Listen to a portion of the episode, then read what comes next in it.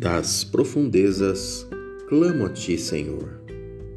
Escuta, Senhor, a minha voz.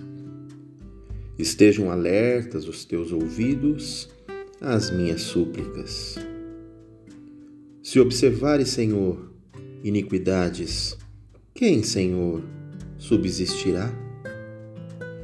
Contigo, porém, está o perdão, para que te temam Aguardo o Senhor, a minha alma o aguarda.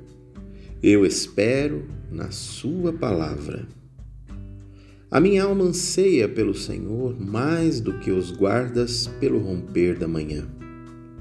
Mais do que os guardas pelo romper da manhã. Espere, Israel, no Senhor, pois no Senhor há misericórdia nele copiosa redenção. É ele quem redime a Israel de todas as suas iniquidades.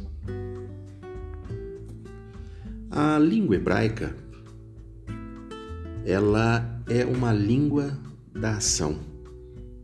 Ao contrário da portuguesa, que visa transformar tudo em substantivos, a língua hebraica, pelo contrário, coloca toda a ação humana da forma correta como ela deve ser colocada, ou seja, ação como ação. Ação como aquilo que se faz, ação como aquilo que se pratica. E esta é a razão pela qual o salmista, aqui Neste salmo de romagem, ele canta ao Senhor a sua esperança. Mas se formos tratar adequadamente, à luz da língua hebraica, ele registra aqui nesse cântico o que ele espera. Ao lermos este salmo de número 130, uma pergunta fica clara aos nossos corações nos dias em que vivemos. Onde temos depositado a nossa esperança? Ou melhor, o que nos tem feito esperar? Este salmo data do período do exílio babilônico, da, do distanciamento de Jerusalém e da dificuldade que se era viver longe da referência de religiosidade que o povo judeu tinha, vindo da cidade.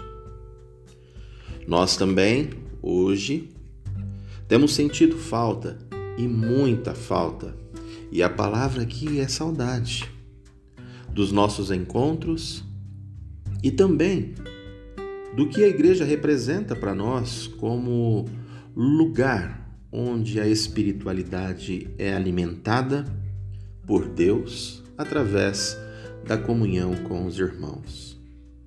Sentimos sim muita falta da igreja. Sentimos sim muita falta das referências que ela nos traz.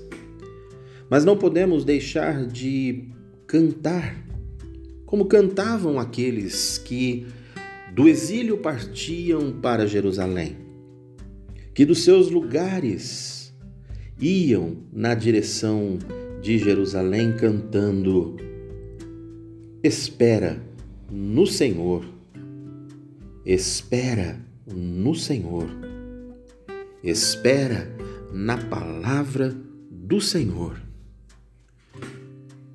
Como é bom como é agradável, como fortalece a alma descansarmos nestas palavras, depositarmos nela as nossas expectativas, depositarmos nelas a palavra de Deus, aquilo que esperamos da parte dele para cada um de nós. Se das profundezas clamo, se em meio às lutas, às dificuldades, se em meio às provações, clamo ao Senhor, tenho a certeza, se a minha esperança está voltada para Ele, se aquilo que espero tem Deus como a meta ou a origem da minha expectativa, então a minha alma descansa no Senhor, porque por Ele ela anseia e é nele que ela espera.